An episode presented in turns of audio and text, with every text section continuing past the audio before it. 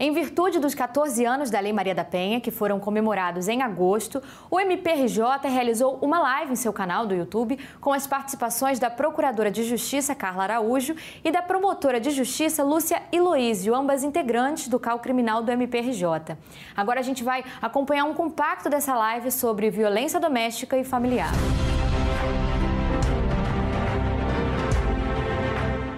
Muito bom estar aqui hoje falando de um tema muito importante que é o combate à violência doméstica, ainda mais em agosto.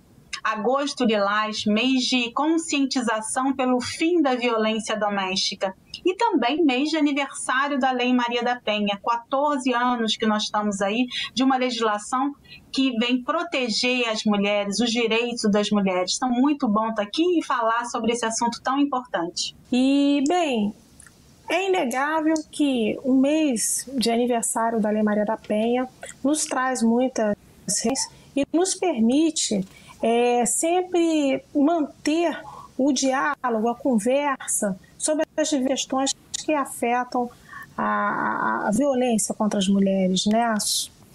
Enfim, é, é, é um momento para a gente rever a lei, para a gente repensar nossos atos, rever nossos atos e dizer que passar a mensagem que tanto os homens como as mulheres, não é, precisam é, se imbuir nesse sentimento e dizer em conjunto um grande não, especialmente à violência doméstica e familiar contra a mulher. É, esse período da quarentena realmente ele nos trouxe uma série de desafios, né? não só especialmente com relação à aplicação da lei, mas também quanto ao fato do movimento das mulheres de pedirem ajuda. Seja em razão, muitas vezes, da necessidade de permanecer a família toda reunida no mesmo ambiente, né? Isso muitas vezes vai ser um elemento que pode impulsionar conflitos, que pode impulsionar a ocorrência de novas violências, as dificuldades muitas vezes de se locomover, a redução das equipes de atendimento é, da Polícia Civil, especialmente, né, que recebe a mulher via de regra no primeiro momento, quando ela vai lá fazer o seu registro de ocorrência da violência que sofreu. Então isso tudo teve um, um impacto, né, e sofremos muitas questões é, é, com relação à subnotificação dos casos, né. Então foi um período bastante tenso. E a sorte é que o, o judiciário manteve os plantões judiciários, né, os plantões de atendimento às partes. Então isso viabilizou que muitas mulheres que ainda não, que não conseguissem fazer o registro de ocorrência conseguissem obter medida, as medidas protetivas. Né? Esse foi um canal realmente muito eficaz. Ao longo do período da quarentena, e aí a gente já vai para mais de cinco meses, né? Se, agora a gente está evoluindo é, na, na questão é, da abertura, da reabertura de todos os serviços, né? a gente tem observado um movimento maior das mulheres ou conseguindo com êxito fazerem seus registros de ocorrência. Né? Mas, de fato, esse período foi um período extremamente preocupante e os serviços também especializados de atendimento à mulher se mobilizaram é, para proporcionar o atendimento, ora via telefone, ora por algum outro recurso tecnológico que permitisse o diálogo com aquela mulher, sempre com muita cautela, não é? Porque é, a gente sabe que todos estariam ali no mesmo ambiente doméstico e isso, de fato, aumenta o risco, né, de, de acirrar, enfim, maiores conflitos. São vários os tipos de violência doméstica, mas a porta de entrada da violência costuma ser a violência psicológica, aquelas agressões ao emocional da mulher. Essa é a parte que ninguém vê da violência. E o pior, muitas vezes a vítima não se enxerga, não se reconhece como vítima de uma situação de violência. Coloca na conta do relacionamento, como se fizesse parte de um casamento, de um namoro, de uma relação de afeto, como se isso fizesse parte, ou de uma relação familiar. Então, é aquelas humilhações, as ridicularizações, é o deboche, o controle excessivo.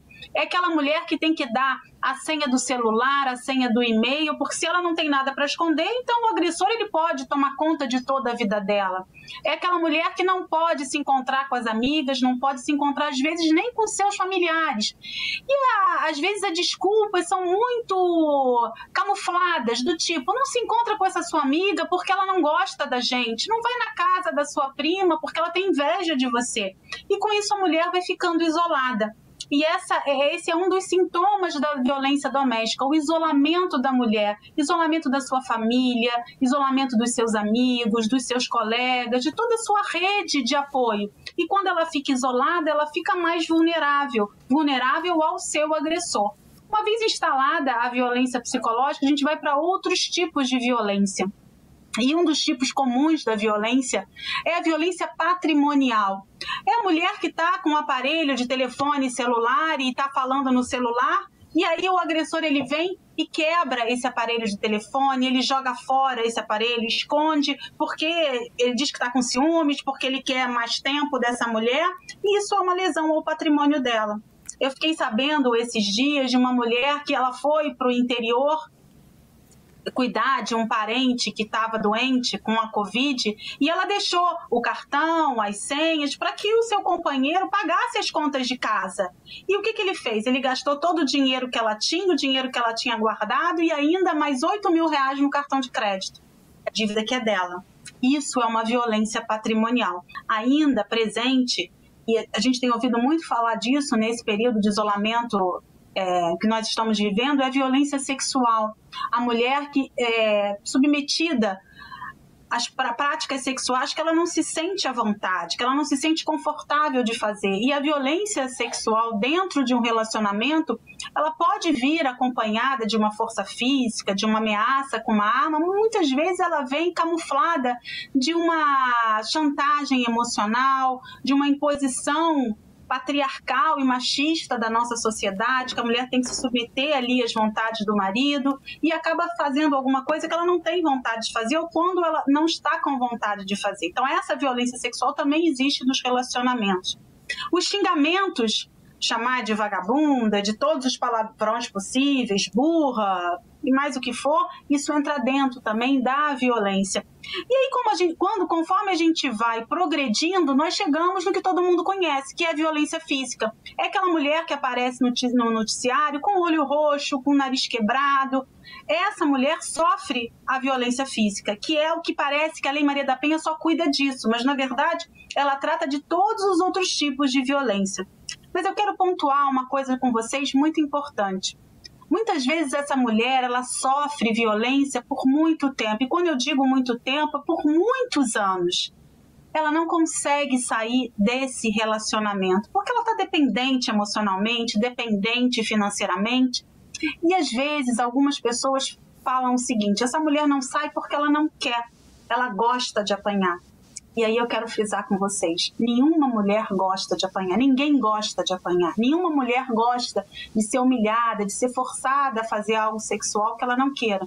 Essa mulher ela precisa de ajuda. Ela precisa que todos nós, toda a sociedade, ajude essa mulher de alguma forma ouvir a vítima é a primeira coisa. Numa escuta, como você mesmo disse, uma escuta acolhedora. Então é ouvir sem julgar aquela mulher, sem pensar por que, que ela não tomou uma atitude antes, por que, que ela não fez de outra forma.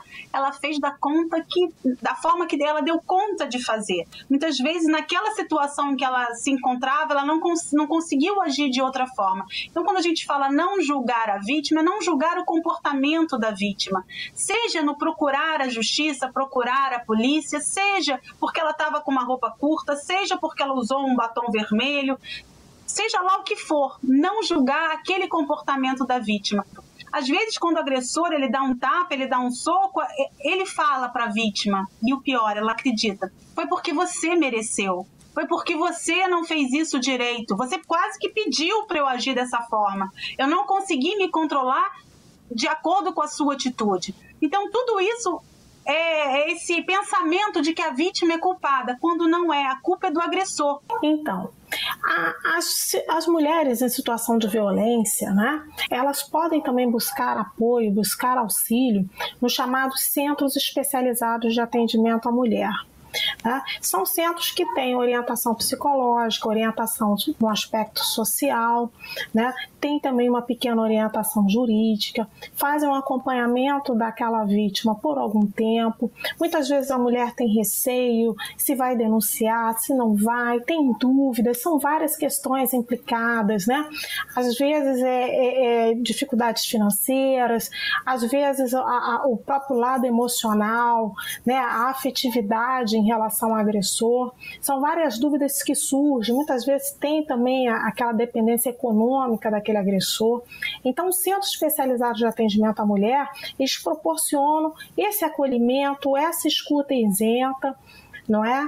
E buscam, juntamente com aquela mulher, a melhor saída para a situação de violência que ela se encontra. Né? Dentro desse contexto de acolhimento social, esses centros especializados de atendimento à mulher também podem, eventualmente, em situações de risco grave, proceder o que a gente chama de o abrigamento sigiloso dessa mulher. Né? Aqui no estado do Rio de Janeiro, nós temos abrigos sigilosos, sim que apesar da pandemia estão funcionando de forma regular, estão acolhendo as mulheres que necessitam. Friso é, que são sigilosos justamente pelo risco que elas correm de serem mortas, né? então os endereços não são nunca divulgados, ok? É, são abrigos completamente diferentes dos abrigos é, da assistência social, não é? que, que muitas vezes a, a, população que necessita é, é, reclama das péssimas condições. Não, as condições dos abrigos que nós temos no estado do Rio são condições razoáveis, boas de acolhimento ok? E a mulher tem um período para ficar lá, claro, ela não vai ficar eternamente. Né? É, muitas vezes ela vai ser abrigada até mesmo antes de realizar um registro de ocorrência. Isso é muito importante que se diga. Não é?